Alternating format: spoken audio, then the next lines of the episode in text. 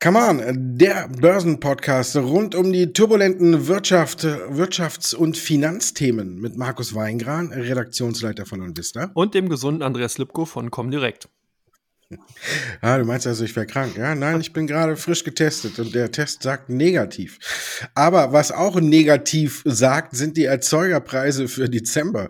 Die lassen nämlich nichts Gutes für die Inflationsrate vermuten, oder?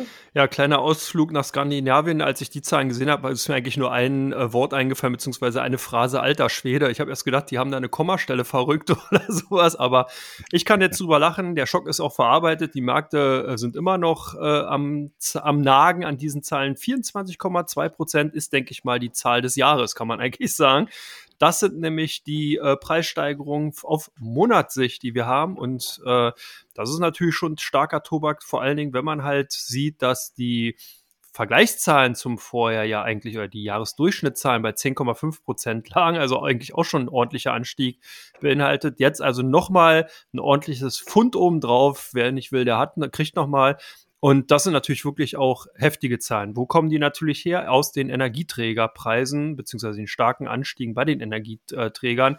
Um rund 69 Prozent sind die nämlich angestiegen und haben dafür Sorge getragen, dass hier alleine 10,4 Prozent aus diesem Bereich eben die Preissteigerung betragen haben. Danach wurde natürlich noch äh, Düngemittel und äh, Holzverpackungen und so weiter, die ebenfalls auch nochmal ordentlich zugesteuert haben, aber natürlich im Umfang her nicht so stark zählen, weil sie ja natürlich dann entsprechend auch weniger vorkommen. Also insgesamt kann man schon sagen, ja, ähm, es lässt nichts Gutes vermuten, weil die Dynamik wirklich sehr, sehr hoch ist. Und was ich auch noch interessant fand, ist, dass der Redetext von der EZB wahrscheinlich schon entsprechend zwei, drei Wochen vorher geschrieben worden ist, weil Frau Lagarde immer noch relativ easy und cool ist und sagt, ja, ja, wir haben das alles im Griff. Äh, ist alles nicht so schlimm und wenn es denn schlimm werden sollte, dann haben wir genügend Munition und genügend im Waffenarsenal, um entsprechend reagieren zu können. Erinnert mich so ein bisschen an die US-Fed, bei den Vertretern hat man das auch mal gehört. Und entsprechend hatte sich dann die äh, Stimmung doch relativ schnell äh, umgestellt. Aber wie siehst du das denn, Markus? Ich gebe Frau Lagarde recht, dass sie unheimlich viele Pfeile im Köcher hat, um die Inflation zu bekämpfen, weil sie ja ungefähr gar keinen Köcher mehr hat, um der Wirtschaft unter die Arme zu greifen, außer noch, noch mehr Geld zu drucken. Und das ist, glaube ich, das Einzige, was sie nicht kann. Also von daher, ähm, ja, der Köcher ist prall gefüllt, um der Inflation entgegenzuwirken, aber mh, die Motivation, äh, das auch zu tun, die strebt ja immer noch gegen Null. Und wenn man das so macht, wie mit Jerome Powell, da muss man sagen, Christine Lagarde hat eins gelernt, ähm, sie legt sich auf kein Datum mehr fest. Mittlerweile wird nur noch gesagt, hm, die Inflation könnte ein wenig länger höher sein als gedacht. Aber Wann sie wieder normal ist, das traut sich aktuell keiner mehr zu sagen, weil wir jetzt in den Erzeugerpreisen gesehen haben, äh, es dürfte noch ein Stück nach oben gehen. Und jetzt ist immer die große Frage. Man hat sich ja jetzt, äh, sage ich mal, Oktober, November und auch ein Stück weit im Dezember hat man sich ja immer damit äh, durchgehangelt, dass man gesagt hat, ja, der Peak ist so langsam erreicht und jetzt sollte der Peak ja nach oben auch im Dezember sein. Dass äh, auf jeden Fall wir einen neuen Peak haben im Dezember, das steht fest. Ob es im Januar anders aussieht, das weiß aber allerdings auch noch keiner. Die Ölpreise haben zwar jetzt heute äh, sage ich mal, in der allgemeinen Marktstimmung auch ein Stück nachgegeben. Aber ob die Energiepreise jetzt so schnell fallen, dass man da schon jetzt so eine richtige Trendwende im Januar sehen kann, da bin ich mir noch nicht so sicher. Ich glaube, wir könnten auch noch eine Zeit lang erstmal auf dem hohen Niveau verharren. Also kurze, äh, nee, lange Rede, kurzer Sinn. Ähm, die Inflationsrate wird uns noch ein gutes Stück beschäftigen und sie wird auch meiner Meinung nach noch eine etwas längere Zeit, als manch einer denkt, von der Zielsetzung zwei Prozent äh, entfernt sein. Und man muss tatsächlich jetzt auch aufpassen, dass wir nicht ein ähnliches Szenario sehen, äh, wie wir es in den USA sehen. Deswegen wird ja auch so schnell dagegen jetzt vorgegangen, dass äh, die Lohnspirale nach oben dreht und alles. Und ich glaube, dass wir tatsächlich auch ähm, so ähnliche Probleme hier bekommen, je länger das oben bleibt, weil auch ja schon vom Wording Frau Lagarde ja mal jetzt so gesagt hat, ja, wir wissen, es geht euch ans Portemonnaie. Aber wenn danach irgendwie noch so der Gedanke kommt, aber interessiert mich aktuell nicht, dann ist das äh, insgesamt keine gute Lage für den Rest äh, der Nation oder für, für den Rest der Europäischen Union. Man sieht ja schon, dass einige Länder äh, reagieren und eben Frau Lagarde, jetzt sage ich mal, pff, nicht zuvorkommen, aber zumindest versuchen im eigenen Land die Bremse reinzuhauen, wenn man sieht, dass jetzt Frankreich die Energiepreise auf eine Steigerung von vier Prozent deckeln will und dass äh, ein großer Anbieter oder und auch großer Stromerzeuger wie EDF, Electricity de France, äh, angewiesen wird, quasi zu Sonderkonditionen oder zumindest verbilligten Konditionen den Strom auch an kleinere Anbieter äh, weiterzuleiten, dann sieht man hier schon, dass äh, Frankreich anfängt, gut, wir haben Wahljahr, ist ja auch mal wieder was anderes. Die möchten ja auch nicht wieder alle mit gelben Westen auf der Straße stehen, haben, um gegen die hohen Energiepreise zu äh, demonstrieren. Trotzdem sieht man, dass einige Länder anfangen, nicht auf die EZB zu warten, bis die die Lage äh, versucht einzudämmen, sondern selber das angehen mit den Möglichkeiten, die sie haben. Also von daher ja, glaube ich, dass wir so schnell hier noch nicht eine Entwarnung sehen, wie Frau Lagarde sie gerne herbeireden möchte. Und das ist eine Frage, wie die Märkte dann damit umgehen. Und so aktuell sehen wir ja, sie gehen nicht so gut damit um, denn die haben ja auch noch die Fette, die ja jetzt das Ruder rumgerissen hat und Zinssorgen. Jetzt wird immer mehr spekuliert, ob es drei, vier, fünf, ich habe sogar gelesen, einer hat jetzt gesagt, er rechnet mit acht Erhöhungen. Also frage mich, wo die herkommen sollen. Da müsste man ja äh, schon kräftig auf die Tube drücken. Aber Klar, die Zinssorgen sind gerade wieder das bestimmende Thema an den Börsen und wenn man sich ähm, die Wall Street anguckt, dann leidet natürlich besonders die Technologiebörse Nasdaq darunter. Und wie denkst du, dass es weitergeht? Wird es noch tiefer gehen? Also ich denke, dass hier äh, momentan das Momentum auf jeden Fall natürlich vorhanden ist in den Märkten und dass gerade auch im Technologiesektor einfach noch ein zusätzlicher Aspekt viel, viel wichtiger ist, dass nämlich hier der Basiseffekt dafür sorgt, dass halt sehr, sehr viel negatives Überraschungspotenzial vorhanden ist. Wir haben es bei Netflix-Zahlen gesehen, da gehen wir nachher nochmal drauf ein, brauchen wir jetzt nicht weiter diskutieren, aber es wird noch weitere Unternehmen treffen. Da sind die Erwartungshaltungen einfach viel zu hoch und demzufolge denke ich, ist es im Technologiesektor bei den großen Big Techs tatsächlich noch ein anderes Thema. Die Zinssorgen insgesamt, die denke ich, die sind ein bisschen zu stark auch äh, präsent gewesen, wobei ich auch glaube, dass die jetzt auch zu stark als Boomern herhalten müssen. Die sind eingepreist. Sobald in irgendeiner Form die Notenbank sagt, dass man eben entsprechende Politik oder ein bestimmtes Wording hat, fangen die Finanzmärkte an, das einzupreisen. Es geht in die Swap-Sätze rein. Das heißt, selbst jetzt bis Ende 2023 haben die Marktteilnehmer sich entsprechend positioniert. Und da gibt's eigentlich kaum noch größeres negatives Überraschungspotenzial. Das sieht man immer dann erst, wenn eben wirklich mal so ad hoc wie äh, zu Beginn der Coronavirus-Pandemie, dass die US-Fed dann eben extrem stark die Zinsen wieder senkt dann sozusagen zum Auflösen dieser Absicherung beziehungsweise diese Annahmen im, äh, in dem Anleihe- und Zinsmarkt entsprechend dann zu den Reaktionen führt. Also von daher ist das Thema eigentlich durch. Also es sind tatsächlich sieben bis acht Leitzinserhöhungen bis Ende 2023 eingepreist. Das Einzige, wo man sich jetzt noch nicht so ganz sicher ist, ob die tatsächlich alle bei 25 Basispunkte liegen werden. Eine Spekulation ist wohl 60, 40, dass da auch eine 50 Basispunkt äh, Zinserhöhung drin ist. Gut, meine Güte, wo liegen wir dann? Bei zwei, zweieinhalb Prozent. Damit hat der Aktienmarkt vorher auch gut leben können. Damit sind wir auf dem Niveau von der vor-Covid-Krise sozusagen wieder angelangt. Der US-Wirtschaft geht, geht's gut, die wächst irgendwas um vier Prozent. Und solange das Wachstum größer ist im Endeffekt dann als wirklich auch der Zins, kann man eigentlich sagen, ist die Situation auf jeden Fall handelbar. Und dass ein bisschen Luft rausgelassen werden muss, war eigentlich klar. Ich kann mich daran erinnern, ich war auch lange, lange Zeit im Bärenlager, dann bin ich aufs Bullenlager jetzt gewechselt, habe natürlich an mir eine blutige Nase geholt in den letzten Tagen.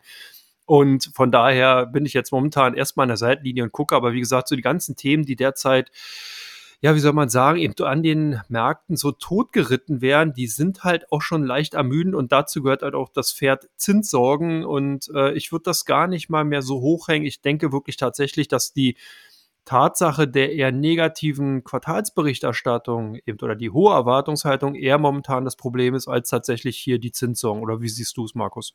Nö, du hast ja Netflix schon angesprochen und ich finde das ein Paradebeispiel dafür, dass die Erwartungshaltung vielleicht ein, ein Stück weit zu hoch ist. Und wenn wir jetzt sehen, wir können ja mal auf eine andere Aktie ausweichen, die heute nicht in der Sendung ist, ähm, zum Beispiel eine Intuitive Surgical.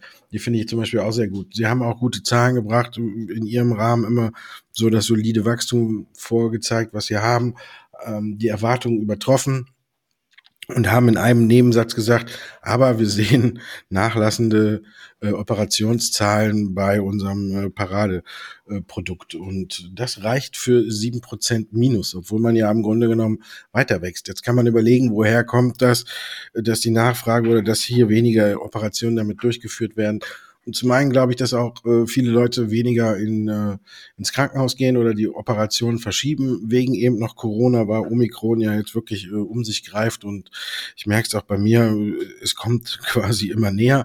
Ähm, von daher gibt es da verschiedene Gründe und viele davon könnten äh, auch vielleicht nur temporär sein. Und das, äh, glaube ich, ist wirklich ähm, was, was nicht so richtig berücksichtigt wird. Man hat immer noch diese hohe Erwartungshaltung und man hat äh, will ein Riesenwachstum sehen und das ist aber auch, man muss ja auch mal sagen, vielleicht organisch gar nicht mehr möglich, weil man in der Pandemie einige Unternehmen doppelt und dreifach so schnell gewachsen sind, wie sie vielleicht ohne Pandemie gewachsen wären und jetzt einfach wieder auf dem normalen Pfad des Wachstums zurückkehren. Gut, dann kann, man jetzt überlegen, ist die Bewertung dann noch so hoch, äh, auch gerecht, also so eine hohe Bewertung auch noch gerechtfertigt. Äh, viele scheinen es nicht mehr zu sehen. Ich sehe es auch nicht so. Ich habe tatsächlich über meine Bullenhörner jetzt so ein äh, Bärenfellschleier gehängt, der vor meinem Gesicht hängt und äh, bin äh, ein wenig skeptisch. Ich glaube, wir werden schon im Laufe des Jahres wieder anziehende Kurse sehen, aber ich glaube, wir müssen uns davon verabschieden, dass viele Werte dieses Jahr nochmal ein neues Allzeithoch generieren, sondern die haben erstmal für eine gewisse Zeit ihr Zenit erreicht und da werden sie jetzt erstmal dran zu knabbern haben, da überhaupt nochmal ranzukommen, weil wir wirklich ja teilweise Korrekturen im Bereich von 50 bis 70 Prozent gesehen haben. Eine Square oder Block, wie sie jetzt heißt, ist für mich da auch so ein Paradebeispiel. Ich glaube auch nicht, dass die nochmal an ihrer wirklichen Hochs an, äh, anknüpfen können, wenn man da jetzt auch merkt, dass im Vergleich zum Vorjahreszeitraum, weil der war ja schon Pandemie und alles da, ähm, nicht mehr rankommen können oder nicht mehr so stark darf, sich davon absetzen können, weil man ja auf der anderen Seite überlegen muss, Wer hat denn noch nicht so ein Bezahlgerät von Square, von den kleinen Läden? In der Pandemie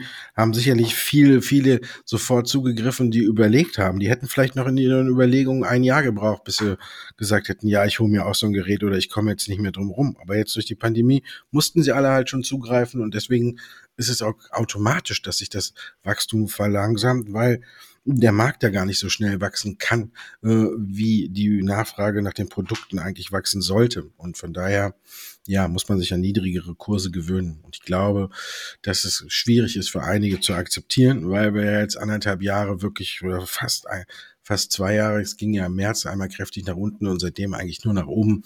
Ähm, ja, nur die strahlende Sonne gesehen hat. Ne? Man konnte ja im Grunde genommen ein Jahr und neun Monate mit dem Cocktail in der prallen Sonne liegen und konnte immer darauf, sich darauf verlassen, dass äh, Beise Dip gemacht wird und dass es weiter nach oben geht. Das ist jetzt nicht mehr so. Und deswegen ist auch die Frage, wenn du Anleger, wenn dich einer fragen würde, welche Strategie würde deiner Meinung nach jetzt in die Marktsituation am besten passen, die wir gerade sehen? Also ich finde ja so eine Marktsituation immer ganz gut, wenn man dann wirklich anfangen kann, seine Watchlist einfach aufzufüllen. Man muss nicht immer nur die Depots vollhauen, sondern ist auch wichtig, einfach interessante Unternehmen auf die Watchlist zu nehmen, diese zu beobachten, vielleicht auch noch mal ein bisschen tiefer nachzuhaken, zu verstehen, wie denn die Geschäftsmodelle von den Unternehmen funktionieren. Und das ist so eine Phase, in der wir uns gerade befinden. Ich sehe es ähnlich wie du. Ich würde jetzt dieses Jahr natürlich noch nicht abschreiben. Ich glaube einfach, dass wir jetzt hier eine Sondersituation natürlich haben, die auf der einen Seite in Deutschland, Europa ein bisschen politisch ist und dann aber eben noch ein paar Einflüsse eben durch Covid, die irgendwie auch noch eine Rolle spielen, Verunsicherung also allgemein. Dann haben wir eben dieses Zinsthema, darüber haben wir gesprochen. Wir haben das US-Berichtssaison-Thema. Alles geschenkt, alles gekauft. Man muss sehen, was im Endeffekt, wenn dieser Sturm, der sich da so ein bisschen zusammengebraut hat, denn tatsächlich über die Märkte gefegt hat, dann sollte man gucken, was ist übrig geblieben.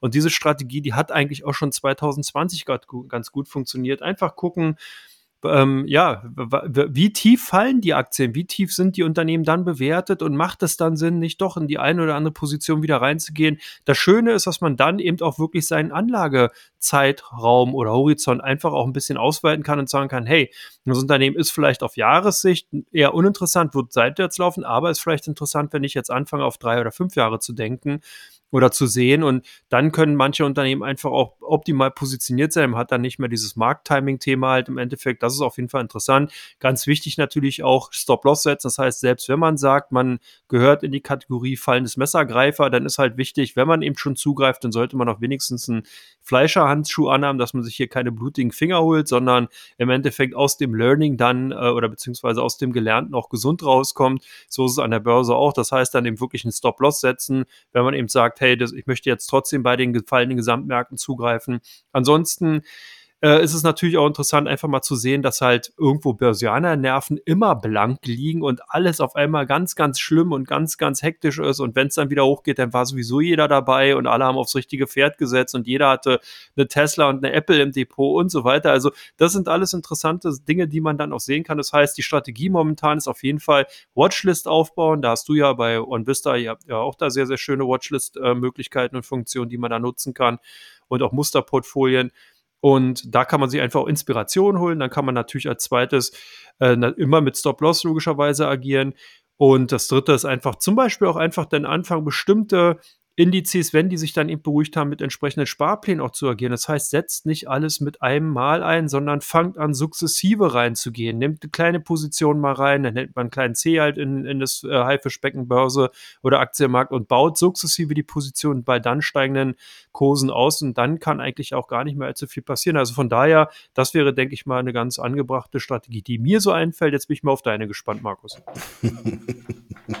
ja, Augen zu und durch.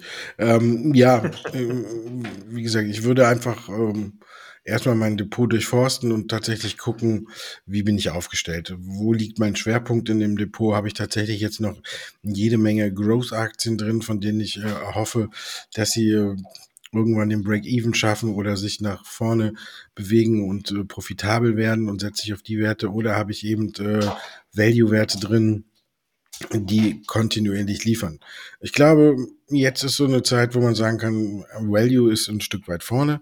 Klar wird Growth auch wieder kommen, aber ich glaube, auch hier wird demnächst äh, feiner differenziert und man muss einfach auch äh, im Hinblick äh, auf die Fantasie in, in, vor Augen haben, dass dieses Ziel tatsächlich schaffbar ist, machbar ist in der Entwicklung. Wir haben es ja gesehen, wie schwer es den Wasserstoffwerte getroffen hat, als man schon genauer hingeguckt hat und ich glaube, man muss das jetzt ein wenig differenzieren und man sollte vielleicht auch dann nicht sofort wieder zurück oder wieder investieren, sondern man sollte auch jetzt die Cash-Position mal, wie du schon sagtest, zugunsten einer guten Watchlist aufbauen. Einfach, wenn man jetzt sagt, okay, den Growth-Wert, da habe ich die Schnauze voll, da geht nichts mehr, dann äh, mache ich den halt weiter, tue ich den raus und park das Geld erstmal und warte, bis wirklich vielleicht sich die Märkte ein Stück weit beruhigt haben, bis man auch eine Bodenbildung sieht und nicht mehr, dass es so extrem nach unten geht. Die großen Value-Werte, die ich im Depot hätte, die würde ich einfach laufen lassen. Da würde ich tatsächlich verfahren nach dem Motto Augen zu und durch, je nachdem, wie schwer es einen trifft. Hm, kann ja auch mal gucken, ob man sich den ein oder anderen Dividendenwert holt, weil wenn man jetzt darauf guckt, ähm, so, so Depots, die rein auf Dividenden ausgelegt sind, die haben natürlich auch jetzt Rücksätze, aber die zerbröselt bei weitem nicht so wie andere Depots, die jetzt wirklich äh, growth-lastig sind oder sonst was, das sieht man. Also ich finde, jetzt ist eine, eine Selektion angebracht, keine Panik, sondern ruhiges Vorgehen und ruhig die Cash-Quote ein bisschen aufbauen und mal gucken, wer zum Beispiel einen Growth-Wert wie Peloton hat. Da habe ich heute auch äh, schön gelacht, weil ähm, da würde ich dann rausgehen und sagen, okay, das Geld lasse ich lieber erstmal an der Seite und gucke, ob ich es irgendwo anders dann noch gewinnbringend anlegen kann, bevor ich zugucke, wie die Aktie weiter, weiter fällt. Jetzt sind wir ja sogar unter einem Ausgabepreis. Und die haben ja wirklich auch äh, eine Sagen und Wurm eine Serie hinter sich. Dann muss man gucken, wie manchmal die Anleger reagieren. Was ich ja so lustig fand, ist, dass äh, nur weil in irgendeiner Fernsehserie in Sex in the City einer vom Fahrrad fällt, auf dem Peloton steht, dann muss die Aktie fünf Prozent verlieren. Dann nimmt man den Herrn und macht mit dem einen Werbespot und sagt, er lebt doch noch, was ja eigentlich äh, hervorragend reagiert war, wenn man so guckt auf äh, die Marketingstrategie und dann kommt danach gegen den Herrn auch noch äh, Vorwürfe wegen sexueller Belästigung auf und man muss das Ganze wieder stoppen. Also Peloton hat es wirklich nicht leicht. Jetzt gestern ging es nochmal über 20 Prozent nach unten. Ähm, das sind dann so Werte zum Beispiel, wo ich sage, hier gehe ich raus. Ähm, die könnten mit Sicherheit nochmal kommen. Ich glaube es zwar nicht, aber ähm, Ausschließen kann man es nicht. Vielleicht übernimmt sie auch einer, dann gibt es mal ein großes Bum-Bum nach oben und dann war es das mit der Aktie. Und aber das sind so zum Beispiel Kandidaten in dem Bereich, wo ich sage, hier gehe ich erstmal raus und das Geld parke ich erstmal, bis ich wirklich dann sehe, an den Märkten beruhigt sich wieder alles und es geht wieder peu à peu aufwärts und dann kann ich anfangen, das Geld, was ich bis dahin auf der hohen Kante hatte, so langsam wieder zu investieren. Eile mit Weile, ne, sagt man ja da so schön. Und äh, damit sind wir auch schon am Ende von unserem ersten Teil, meine Damen und Herren, und kommen zu Teil 2.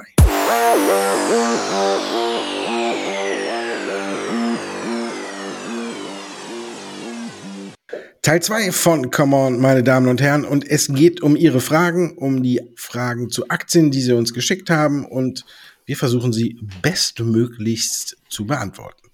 Netflix, wir hatten es schon in Teil 1 mal angesprochen. Und die Frage, die heute dazu direkt reinkam, ist, kann man die Aktien nach dem Ausblick getrost abschreiben?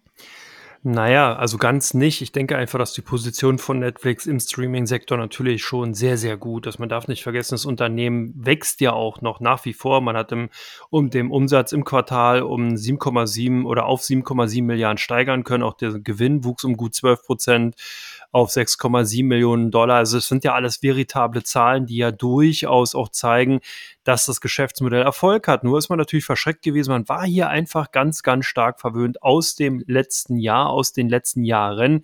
Hier ist nämlich der äh, ähm, Abonnentenzuwachs war in den letzten Quartal um gut 8 Millionen. Jetzt hat man also gedacht, dass diese Zeiten so bleiben und was war? Hups, es sind nur 2,5 Millionen neue Kunden gewesen und das hat der Börse überhaupt nicht gefallen. Man guckt nach vorne und denkt halt, hm, das schwaches Kundenwachstum, das ist natürlich ein Problem und das ist genau der Punkt, den wir auch im ersten Teil schon besprochen haben. Hier sind einfach die Erwartungshaltung zu hoch. Das Unternehmen insgesamt ist gut. Es hat gezeigt, es funktioniert.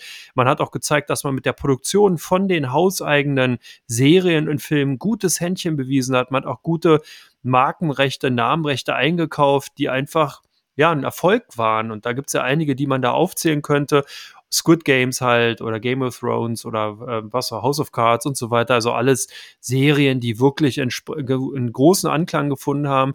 Und man sieht also, wie gesagt, da läuft das dahingehend rund. Ich denke halt, man sollte hier sehen, man muss den Aktien einfach ein bisschen Ruhe geben. Man muss jetzt sehen, wo ist da sozusagen Ausgleichs Ausgleichspreisniveau und dann werden die Aktien auch wieder interessant. Ich denke, perspektivisch ist es halt ein Unternehmen, was halt kein klassisches Growth-Unternehmen mehr ist. Du hast es schon beschrieben. Sehr, sehr viele Sonderkonjunktureffekte haben eben dazu geführt, dass viele nicht nur bei Square entsprechende Abrechnung oder Kassensysteme geholt haben, sondern eben bei Netflix entsprechend auch ein Abo abgeschlossen haben.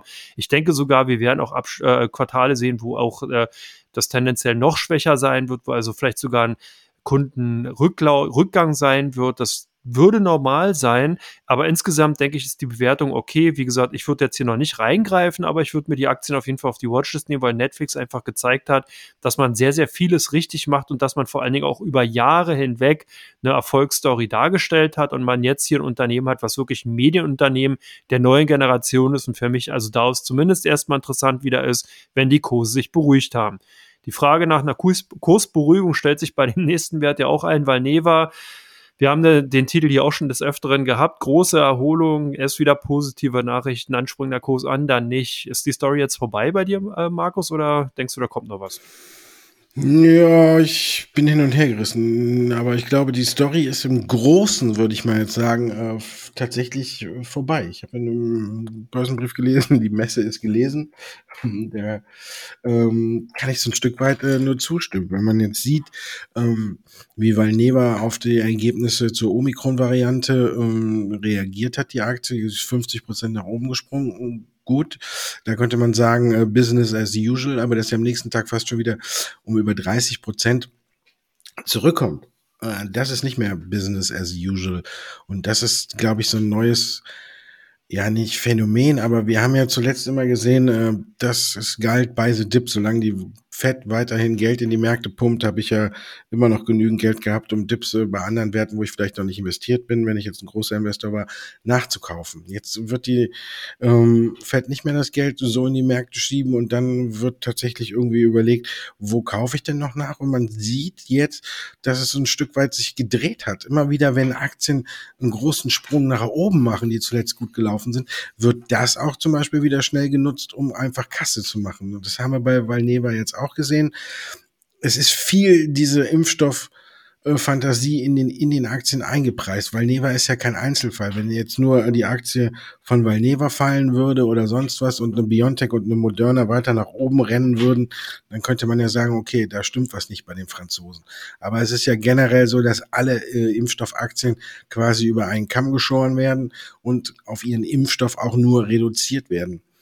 Von daher muss man sagen, die Story ist zum ganz guten Stück vorbei. Es dürfte mit Sicherheit noch mal ein paar Schübe nach oben geben, weil jetzt, da man ja gesagt hat, dass äh, der Totimpfstoff gegen die Omikron-Variante wirkt, dann glaube ich, steht der Zulassung oder der Notfallzulassung in diesem ersten Quartal auch nichts mehr im Wege. Die dürfte nochmal für ein wenig Schwung sorgen. Aber dann ist, glaube ich, auch schon eingepreist, dass der Markt auch schon ganz gut gesättigt ist.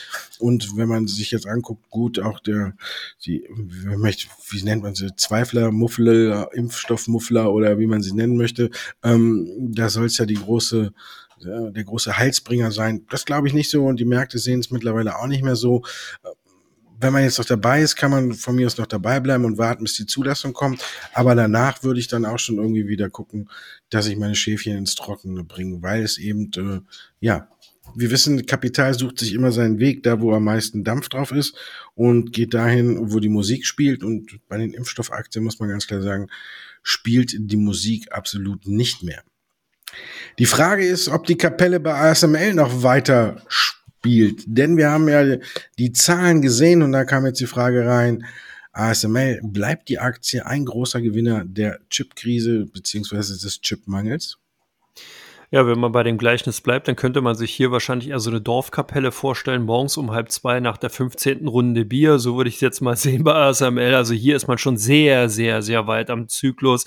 Und ich sehe halt wirklich große Gefahren, auch ähm, gerade bei vielen Semiconductor-Aktien, dass man hier ja auch eben auf einmal von im ein Quartal eine böse Überraschung sieht, dass nämlich dann doch der ganze, die Chip-Krise im Endeffekt sich aufgelöst hat, beziehungsweise im Auflösungszustand befindet.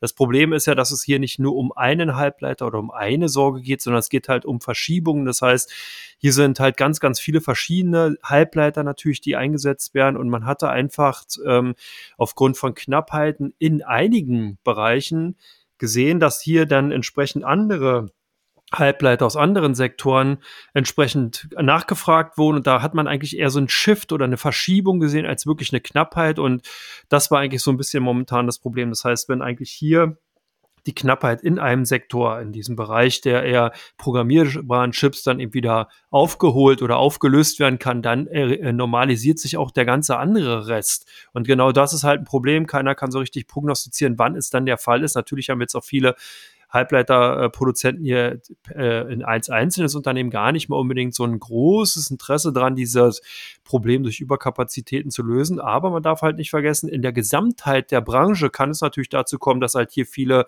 entsprechende Produktlinien auf- und ausbauen, beziehungsweise dann eben auch Überkapazitäten schaffen. Und deswegen finde ich ASML als Investment, wenn man eben im Halbleiterbereich investieren will, eigentlich schon ganz clever und smart. Das habe ich schon seit einiger Zeit gesagt, weil die Aktien sozusagen die Mutter aller Chip-Aktien sind. Man stellt die Maschinen her, damit die Halbleiter-Chips entsprechend her oder die Halbleiter entsprechend hergestellt werden können. Und man sieht also dann auch am Auftragseingang bei ASML, wie es um die ganze Branche bestellt ist. Wenn man jetzt also auch ein bisschen tiefer reingeht, ASML kam ja mit Zahlen, sieht es auch gar nicht verkehrt aus. Hier brummt wirklich weiterhin alles. Äh, man konnte einen sehr, sehr guten Quartalsumsatz darlegen und man konnte einen guten Nettogewinn äh, darlegen, der eben von 3,6 auf 5,9 Milliarden Euro angestiegen ist. Die Aktionäre sollen davon partizipieren. Die Dividende wird verdoppelt auf 5,50 Euro. Und das sind natürlich alles Sachen, die sich erstmal gut anhören. Jetzt waren die Aktionäre oder beziehungsweise die Investoren etwas verschreckt, weil man jetzt im ersten Quartal nur 3,3 bis 3,5 Milliarden Umsatz prognostiziert, nachdem man im letzten Jahr, Quartal eben noch äh, bei 18,6 beziehungsweise äh, doch äh, mit 18,6 Milliarden lag im Gesamtjahr, also das heißt, auf, aufs letzte Quartal hat sich das dann eben entsprechend verteilt und jetzt sollen es halt nur 3,3 bis 3,5 werden. Da wurde aber auch schnell nachgezogen. Man hat eben gesagt, dass man eben zwei Milliarden auf die kommenden zwei Quartale beziehungsweise auf das nächste Quartal verteilen wird. Das hat eben äh, durch Verschiebung von Auftragseingängen oder beziehungsweise Auftragserledigungen zu tun. Bruttomarge soll bei 49 Prozent liegen. Also im Endeffekt wirklich ein Unternehmen, was noch gut positioniert ist. Wie gesagt, die Frage ist halt nur, wann ist da eben auch der Zyklus zu Ende? Wann kippt das Ganze um? Weil es bleibt einfach dabei, Halbleiter, Semikonduktoren generell sind zyklische Produkte und von daher ASM, ist ASML bestimmt dahingehend ein gutes Investment, aber eben, ich glaube, auch schon sehr, sehr, sehr, sehr, sehr weit fortgeschritten im äh, bisherigen Kursverlauf, auch in der Performance und von daher eher nur noch eine Halteposition, wenn überhaupt. Also das heißt, wenn ihr die Aktien habt, behaltet die, setzt sie, sichert die mit einem Stop-Loss ab, da kann man nichts verkehrt machen. Keiner weiß, wann da der Peak wirklich drin ist ja, für einen richtigen Peaks eigentlich eher hat Microsoft gesorgt und zwar in der Gaming-Branche allgemein, Übernahme von Activision Blizzard war ja doch ein, ein Paukenschlag, wenn man es so will. Also es hat sicherlich sehr, sehr viele wachgeküsst. Und jetzt ist natürlich die Frage, wurdest du auch davon wachgeküsst und macht die Übernahme für dich Sinn, Markus? Ja, mehr als das. Wachgeküsst wurde ich nicht. Microsoft finde ich schon immer eine gute Aktie, aber ich habe äh, da, sage ich mal, noch nie so viel Wert drauf gelegt oder wie sich eben genau das Gaming-Geschäft bei Microsoft entwickelt, weil es ja eher im Gesamtkonzern ja anders als bei Sony eher eine Randerscheinung ist oder war, muss man jetzt quasi tatsächlich sagen. Wenn wir uns mal die Geschichte angucken, äh, ist Sony zwei, 1994. Ich habe mich äh, da ein bisschen eingearbeitet und habe äh, bei den Zahlen selber ein bisschen komisch geguckt und mich gefragt, ey, wie alt bist du eigentlich? Aber 1994 ist die erste PlayStation auf den Markt gekommen. Und sieben Jahre später, also 2001, hat dann äh, Microsoft gesagt, okay, der Markt für Spiel Spielekonsolen und so ist so groß, da wollen wir unser Stück auch abhaben, unser Stück vom Kuchen und wir würden gerne Sony überholen. 20 Jahre später ist jetzt das erste Jahr oder 21 Jahre später, wo ich denke, tatsächlich hat Microsoft es jetzt geschafft, diesem Ziel ein Stück näher zu kommen. Also man sieht, wie lange sie dafür gebraucht haben. Die PlayStation ist nach wie vor, was die Verkaufszahlen angeht, egal welche Version man nimmt, immer noch vor der aktuellen Version der Xbox One. deswegen hat sich irgendwann Microsoft gedacht, wir müssen umdenken. Alleine mit der Spielekonsole kommen wir nicht so weit. Ist ja so, dass die großen ähm, Spieleschmieden wie Electronic Arts oder wie eben auch jetzt die übernommene Activision, eine Ubisoft oder den Take-Two, für die war es ja immer hervorragend, wenn neue Konsolen auf den Markt kamen. PlayStation, Xbox oder auch vereinzelt Spiele noch für die Nintendo-Geräte. Weil dann hatte man ja drei Kreise quasi, wo man abgreifen kann. Denn im Grunde genommen ist äh, irgendwo klar gewesen bislang, wer einmal eine PlayStation hat, nimmt immer eine PlayStation und wer einmal eine Xbox für gut befunden hat, wechselt auch so schnell nicht zur PlayStation. Also das war schon immer klar. Und jetzt hat dann Microsoft überlegt, wie können wir diesen Kreislauf durchbrechen? Und da ist man 2017 dann auf die Idee gekommen, einen Game Pass ins Leben zu rufen. Man ist quasi jetzt, weil wir ja Netflix schon hatten, auf jeden Fall unangefochten äh, das Netflix der Gaming-Branche. Man hat wirklich clevere Spieleschmieden Stück für Stück dazu gekauft. Man hat ja jetzt nicht nur Activision gekauft, im Vorfeld hat man schon ähm, zum einen äh, wie hießen sie denn, der Hersteller von diesem komischen Pixel-Game? Jetzt äh, muss ich kurz in meinem Gehirn greifen. War jedenfalls aus Schweden. Und da hat man nämlich den erfolgreichen Studio Mayong, Mayang hieß es. Und das ist nämlich äh, der Hersteller oder der Produzent von Minecraft. Und dann hat man Bethesda gekauft und sich da Blockbuster gesichert. Und jetzt hat man eben Activision gekauft. Der Vorteil ist an diesem Game Pass, man zahlt wirklich einmal im Monat und man hat Zugang zu über 100 Spielen, die man sich nicht mehr kaufen muss, sondern die man einfach mal testen kann. Spielt sie, gefallen sie einem, spielt man sie durch, gefallen sie einem nicht, löscht man sie wieder äh, von seinem Xbox runter und guckt sich das nächste Spiel an. Und hier hat man jetzt wirklich äh, Sony eins vor den Latz geballert durch die ganzen Übernahmen, indem jetzt Microsoft die Macht hat zu sagen, pass auf Sony, entweder ihr zahlt uns Geld und dann könnt ihr auf euren äh, auf der PlayStation immer noch die ganzen Blockbuster spielen, die von Bethesda oder von Activision kommen, wie in Call of Duty oder sonst was. Und das ist dann eben kein Einzeleffekt, der dazu verleitet, die PlayStation zu, äh, die Xbox zu kaufen. Aber auf der anderen Seite kann man da auch noch einen zeitlichen Aspekt einbauen. Zum Beispiel kann Microsoft sagen, die neuesten Blockbuster, die aus unseren Spieleschmieden kommen, die laufen zuerst mal drei Monate im Game Pass oder man kauft sie sich ganz normal, wie man möchte. Und das wertet diesen Game Pass ungemein auf. Das ist tatsächlich so, ähm, wie man sagen kann, äh, wenn Netflix sich alle James Bond Filme und alles, sie sind ja bei Amazon, aber jetzt nur mal so gesprochen, ne, sich wirklich auf einmal alle Bond Filme, alle Marvel Filme und alle Star Wars Filme sichert, die Rechte da dran und die sie bei sich ausschließlich äh, zeigt. Und so im Grunde genommen muss man das einschätzen, was äh, jetzt Sony, äh, Microsoft mit Activision gemacht hat. Also wirklich ein ganz, ganz cleverer Schachzug, der aber noch von den Kartellbehörden ähm, wirklich ähm, abgesegnet werden muss.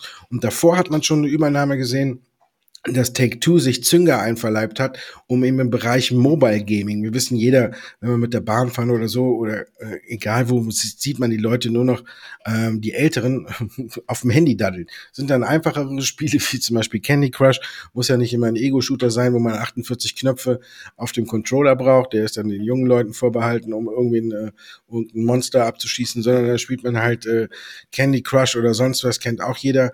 Und das hat sich Microsoft mit der Übernahme von Activision Activision auch noch ins Haus geholt. Also man muss sehen, zum einen wertet man den Gaming, also den Game Pass ungemein auf und auf der anderen Seite macht man auch noch einen Riesenschritt im Bereich Mobile Gaming, wo Activision wirklich hervorragend positioniert war. Das kann man nicht anders sagen. Und wir sehen es ja daran, Take-Two hat 12,7 Milliarden für Zünger äh, gezahlt. Und die sind, weiß Gott, nicht ganz so gut im Geschäft wie Activision.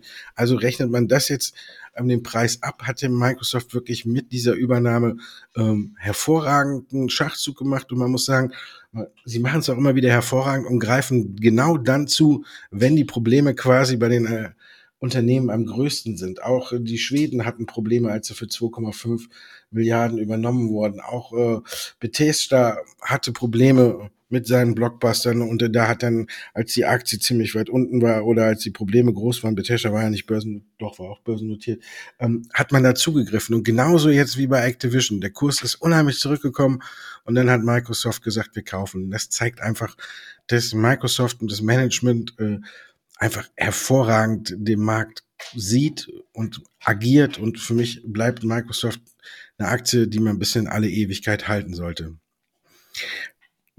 Das haben auch viele von Alibaba gedacht, ne, dass es eine Aktie ist, die man unheimlich lange halten kann. Dann hat erst die chinesische Regierung drauf eingeprügelt und jetzt scheint äh, die US-Regierung äh, Knüppel aus dem Sack zu holen. US-Regierung prüft das Cloud-Geschäft. Erholung damit schon wieder vorbei? Naja, zumindest wird's jetzt auch etwas enger für Alibaba. Ähm, du hast natürlich recht, hier ist sozusagen mal wieder die nationale Sicherheit des Landes im Spiel. Das heißt, die USA holen hier wirklich den Knüppel aus dem Sack und wollen jetzt überprüfen, wo denn eigentlich die ganzen Nutzerdaten der amerikanischen Nutzer hingehen, ob das eben Daten sind, die der chinesischen Regierung oder über Umwegen entsprechend dann der chinesischen Regierung zugänglich gemacht werden könnten. Also wird hier wieder ein Vers aufgemacht, was wir schon kennen. So ein bisschen, denke ich mal, zahlt das einfach auf das Thema ein, was uns ja hier auch schon seit dem Podcast eigentlich seit ja, Anbeginn an verfolgt. Wir haben die Auseinandersetzung, den Trade War oder den Trade-Konflikt, Handelskonflikt zwischen China USA und der geht jetzt halt in die nächste Runde. Der wurde ja auch nicht abgeschaltet, dadurch, dass eben sich der, das politische Regime bzw. der Präsident in den USA geändert hatte. Biden schlägt in die gleiche Kerbe rein wie zuvor eben auch Trump. Von daher ändert sich dahingehend nichts. Und bei Alibaba ist eben jetzt was Neues gefunden worden. Das kommt auch nicht un ungefähr, wenn man mal ein bisschen ketzerisch hier sich die Reihenfolge der größten vier Google- äh, bzw. Cloud-Anbieter anguckt, dann sieht man Amazon, Microsoft, Google und auf Nummer vier ist dann auch schon Alibaba. Und man könnte jetzt ein Shame, wer Böses dabei denkt, davon ausgehen, dass da vielleicht auch noch ganz andere Interessen dahinter stecken, dass man Alibaba hier gehen vielleicht so ein bisschen ausbremst und vielleicht dafür, wie soll man sagen, Vakuum schafft, der dann eben von anderen Konkurrenten entsprechend ausgenutzt und aufgeholt werden kann. Also von daher, ich würde es auch nur mal so sehen. Es ist natürlich jetzt gerade blöd für Alibaba insgesamt, weil die ja sowieso schon auch Probleme haben, sowohl eben im Geschäft äh, in China, weil man dort ja eben auch dann einige harte Auflagen bekommen hatte, als auch jetzt dann sozusagen in den USA. Also man kriegt hier immer wieder Knüppel zwischen die Beine geworfen. Nichtsdestotrotz bleibt Alibaba für mich interessant. Ich denke, das ist ein Unternehmen, was man immer auf der Agenda behalten sollte er äh, natürlich dann entsprechend auf der Watchlist und einfach auch hier dann einfach abwarten muss, wann sich da eine Beruhigung einstellt bei den Aktienkursen. Das Unternehmen ist perspektivisch super aufgestellt. China ist wichtig, also von daher Alibaba bleibt interessant. Man hat jetzt ein neues politisches Gemengespiel, Zwischenlage, die auch irgendwann vorübergehen wird. Damit sind wir am Ende von Teil 2, meine Damen und Herren. Wir kommen zu Teil 3. Da geht es jetzt um die Aktien, die bei unserer Internetseite bei OnVista im Fokus stehen und die Aktien, die bei der Comdirect das höchste Handelsvolumen ausweisen.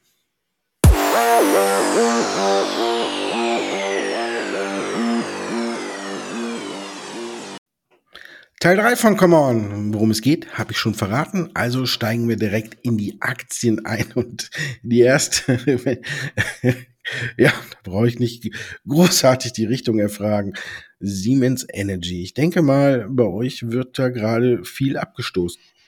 Ja, also zumindest ist das Verkaufsvolumen größer als das Kaufvolumen. Es gibt auch ein paar, die greifen hier tatsächlich zu und legen sich die Aktien entsprechend in Depots. Ob das jetzt nur auf den Rebound gezockt ist, weiß ich nicht. Aber insgesamt ist man hier verschreckt worden. Natürlich von der Tochter Siemens Gamesa, die entsprechend schlechte Zahlen vorgelegt hat. Siemens Energy damit in das gleiche Horn geblasen und demzufolge heute am DAX-Ende mit gut 14 Prozent teilweise im Minus. Und das ist schon mal eine Ansage, hat, glaube ich, auch so ein bisschen das insgesamte Momentum im DAX einfach auch beschleunigt.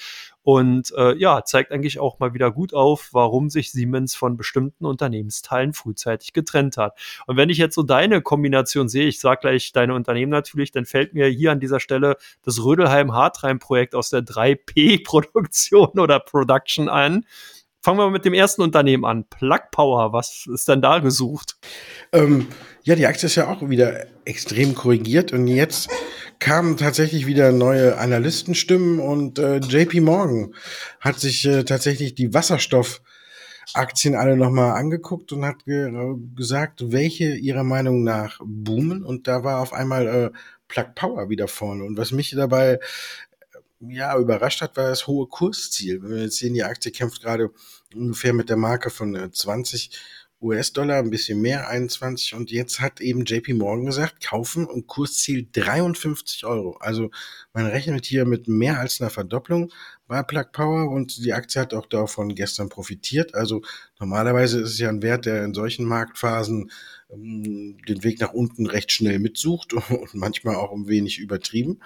Aber hier sind jetzt wirklich, hat JP Morgan mal einen rausgehauen, hat gesagt, äh, 53 Euro, äh, 53 Dollar. Und die haben dann auch noch äh, Heisen Motors und äh, auch Bloom Energy genannt als ihre drei Top-Player in der Wasserstoffbranche. Und alle drei haben ein Aufwärtspotenzial laut JP Morgan von über 100 Prozent. Deswegen habe ich die Aktie heute mal mitgebracht und deswegen haben wir drauf geguckt. Und weiter geht's mit Bayersdorf. Mir gefällt die ja. Wie gefällt sie euren Anlegern?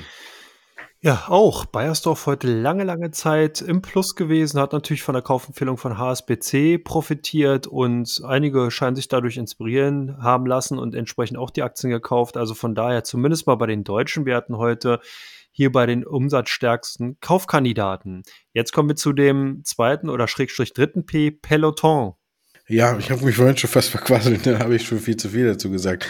Aber ja, da gucken natürlich auch alle heute drauf. Die Aktie ist gestern über 20 Prozent eingebrochen. Heute, ähm, gestern, nee, gestern mit den Börsen, den Börsenhandels eingebrochen und heute erholt sie sich wieder ein Stück, weil auch Peloton mal wieder sofort reagieren musste und ähm, aufgrund der Nachricht von CNBC, dass man bei bestimmten Produkten entweder die Produktion einstellt oder auf jeden Fall drosselt, was ja darauf nachschließen lässt, dass die Nachfrage sinkt, hat sich äh, das Unternehmen direkt genötigt gesehen, äh, mit vorläufigen Zahlen zu antworten und gesagt, bei uns ist eigentlich alles normal. Es ist ein normales äh, Geschäftsgebaren, äh, dass man guckt, wo man sparen kann und versucht dann in dem entgegenzuwirken und auch eben Geld zu sparen. Also wissen wir auf jeden Fall, Peloton muss sparen. Dann hat man schon mal die äh, Abonnentenzahlen und die Umsatzzahlen rausgegeben, um einfach zu zeigen, äh, dass man im vierten Quartal wohl in der angestrebten Range liegt. Also dass hier zumindest keine böse Überraschung mehr kommt. Aber wir hatten ja vorhin schon gesagt, die Aktie ist unter den Ausgabepreis gefallen und damit erstmal extrem angeschlagen und das Unternehmen steht eigentlich permanent in der Defensive, muss immer auf die ganzen Sachen reagieren, um den Kurssturz nicht noch tiefer äh, abgleiten zu lassen und von daher ja, zurzeit, heute wirkt es mal wieder mit einer Gegenbewegung von sechs Prozent, aber ob es immer wirkt, weiß ich noch nicht. Und äh, ich glaube, wir werden auch hier wie bei Netflix sehen, dass sich das Ganze ein wenig relativiert, weil wir ähnliche Sachen haben, weil auch hier irgendwann die Leute sagen, ich gehe lieber wieder ins Fitnessstudio, weil da kann ich mich wenigstens mit einem unterhalten und muss nicht nur zu Hause auf dem Rad sitzen, obwohl ich den Vorteil davon äh, auch charmant finde, dass man so äh, die Zeitersparnis hat, wenn man zu Hause trainiert und dann äh, danach einfach noch mehr Zeit hat, weil man eben nicht irgendwo hinfahren muss und alles. Aber insgesamt, ich hatte es vorhin schon gesagt, würde ich die Finger davon lassen. Bayersdorf war einer der Werte, die sich heute im Plus halten konnten, so hauchdünn. Und der zweite Wert war die deutsche Börse. Also ist irgendwie auch klar, wohin die Reise geht bei euch. Ja, auch hier Käufer unterwegs. Ich habe gerade nochmal geguckt, Deutsche Börse tatsächlich weiterhin äh, im Plus. Also als einziger der 40 Werte ist die Deutsche Börse jetzt noch im Plus. Hat damit zu tun, dass hier eine Raufstufung der Deutschen Bank dafür Sorge getragen hat, dass eben hier Kauflaune aufgekommen ist. Ich denke sicherlich nicht ohne ein defensiver Wert, profitiert natürlich davon, wenn ordentlich was an den Börsen los ist. Unsere Kunden scheinen es auch so gesehen zu haben. Deswegen sind die Aktien auch bei den deutschen Titeln unter den Top 5 zu führen. Und last but not least, um deine 4 oder 3P äh, Folge vollständig zu machen, die, das gute Palantir ja, dies, das Palantir. Das Palantir wird im Zoo nicht mehr angeguckt. da gehen alle weg. Ja, die habe ich tatsächlich jetzt dazu genommen, um diese P-Reihe zu vervollständigen. Aber in der Nachfrageliste bei uns war eben Plug Power ziemlich hoch und auch eben Peloton wegen den angesprochenen Dingen. Und dann habe ich gedacht, okay, machst du P zu Ende und nimmst Palantir. Und ja, aber hier muss man sagen, ist der Ausverkauf, glaube ich, ein ein kleines Stück weit übertrieben, weil ich glaube, die Leute wissen immer noch nicht genau, wo, wo man Palantir jetzt noch äh, ansiedeln soll. Im Grunde genommen muss man ja sagen, es ist ein, ein Growth-Wert, der aber schon profitabel ist. Und ich glaube, hier wird Palantir zu Unrecht manchmal ein Stück weit mit abgestraft. Die Aktie ist äh, vorher bei weitem nicht so gut gelaufen wie andere, die jetzt so wie eine ähm, Block oder äh, PayPal oder sonst was, auch wenn sie jetzt nicht in der gleichen Branche spielen, aber es ist nur mal rausgepickt als, als Beispiel, wie viel Tech-Werte wirklich sehr gut gelaufen sind. Und da war Palantir nie mit so in der ersten Reihe dabei, aber sie sind jetzt komischerweise in der ersten Reihe dabei, wenn es darum geht, Tech-Werte abzuverkaufen. Und das finde ich ein, ein Stück weit übertrieben, aber hier ist halt eben auch noch nicht so genau abzusehen, wie genau das Ganze endet und wo dann hier wieder eine gute Einstiegsmöglichkeit ist. Auf lange Sicht glaube ich, dass Palantir gut äh, unterwegs ist, hat namhafte Kunden, hat auch gute Verträge abgeschlossen im vierten Quartal, neue Verträge und ich glaube, dass die Zahlen überraschen werden und vielleicht könnten die ja so eine kleine Trendwende einleiten. Aber aktuell steht das noch ein wenig in den Sternen. Und wenn ich nach oben gucke, hat es bei uns heute geschneit. Bei euch? Ja, auch. Ähm, ich bin ja gerade in Berlin, da hat es tatsächlich auch geschneit und es ist sauglatt. Also alle, die zuhören, bitte vorsichtig sein. Äh, nicht nur in Berlin, ich glaube, in der bundesweit, Bundesrepublik generell ist es rutschig, oder, Markus? Ja, bei rutschig ist, ist bei uns auch. Ja, aber Heute Abend habe ich ein Eishockey gespielt. da ist auch da ist glatt. Es ja. da muss es rutschig sein, sonst kommen meine Jungs, die ich trainiere, äh, ja nicht von der Stelle. Also von daher, wir spielen noch, solange es geht und äh, von da ja, muss es da zumindest rutschig sein. Aber vor meiner Haustür ist es auch rutschig und da muss es nicht unbedingt so glatt sein. Sonst kann ich ja direkt mit den mit meinen Schlittschuhen äh, zum Spiel fahren. Trotzdem wünsche ich allen ein wunderschönes Wochenende, auch wenn es die Marktlage heute nicht so hergibt. Ich habe gerade noch mal geguckt, ähm, weil du vorhin Netflix angesprochen hast, wird heute auch direkt äh, Disney in den Topf reingeworfen und, und auf Streaming-Geschäft reduziert. Genauso wie die Übertreibung nach oben war, dass das Streaming-Geschäft die Aktie auf neue Höchststände in der Corona-Pandemie getrieben hat, wenn alles andere geschlossen wird, wird die Aktie jetzt nur für Streaming-Geschäft nach unten geprügelt. Das ist Börse. In diesem Sinne, allen ein schönes Wochenende.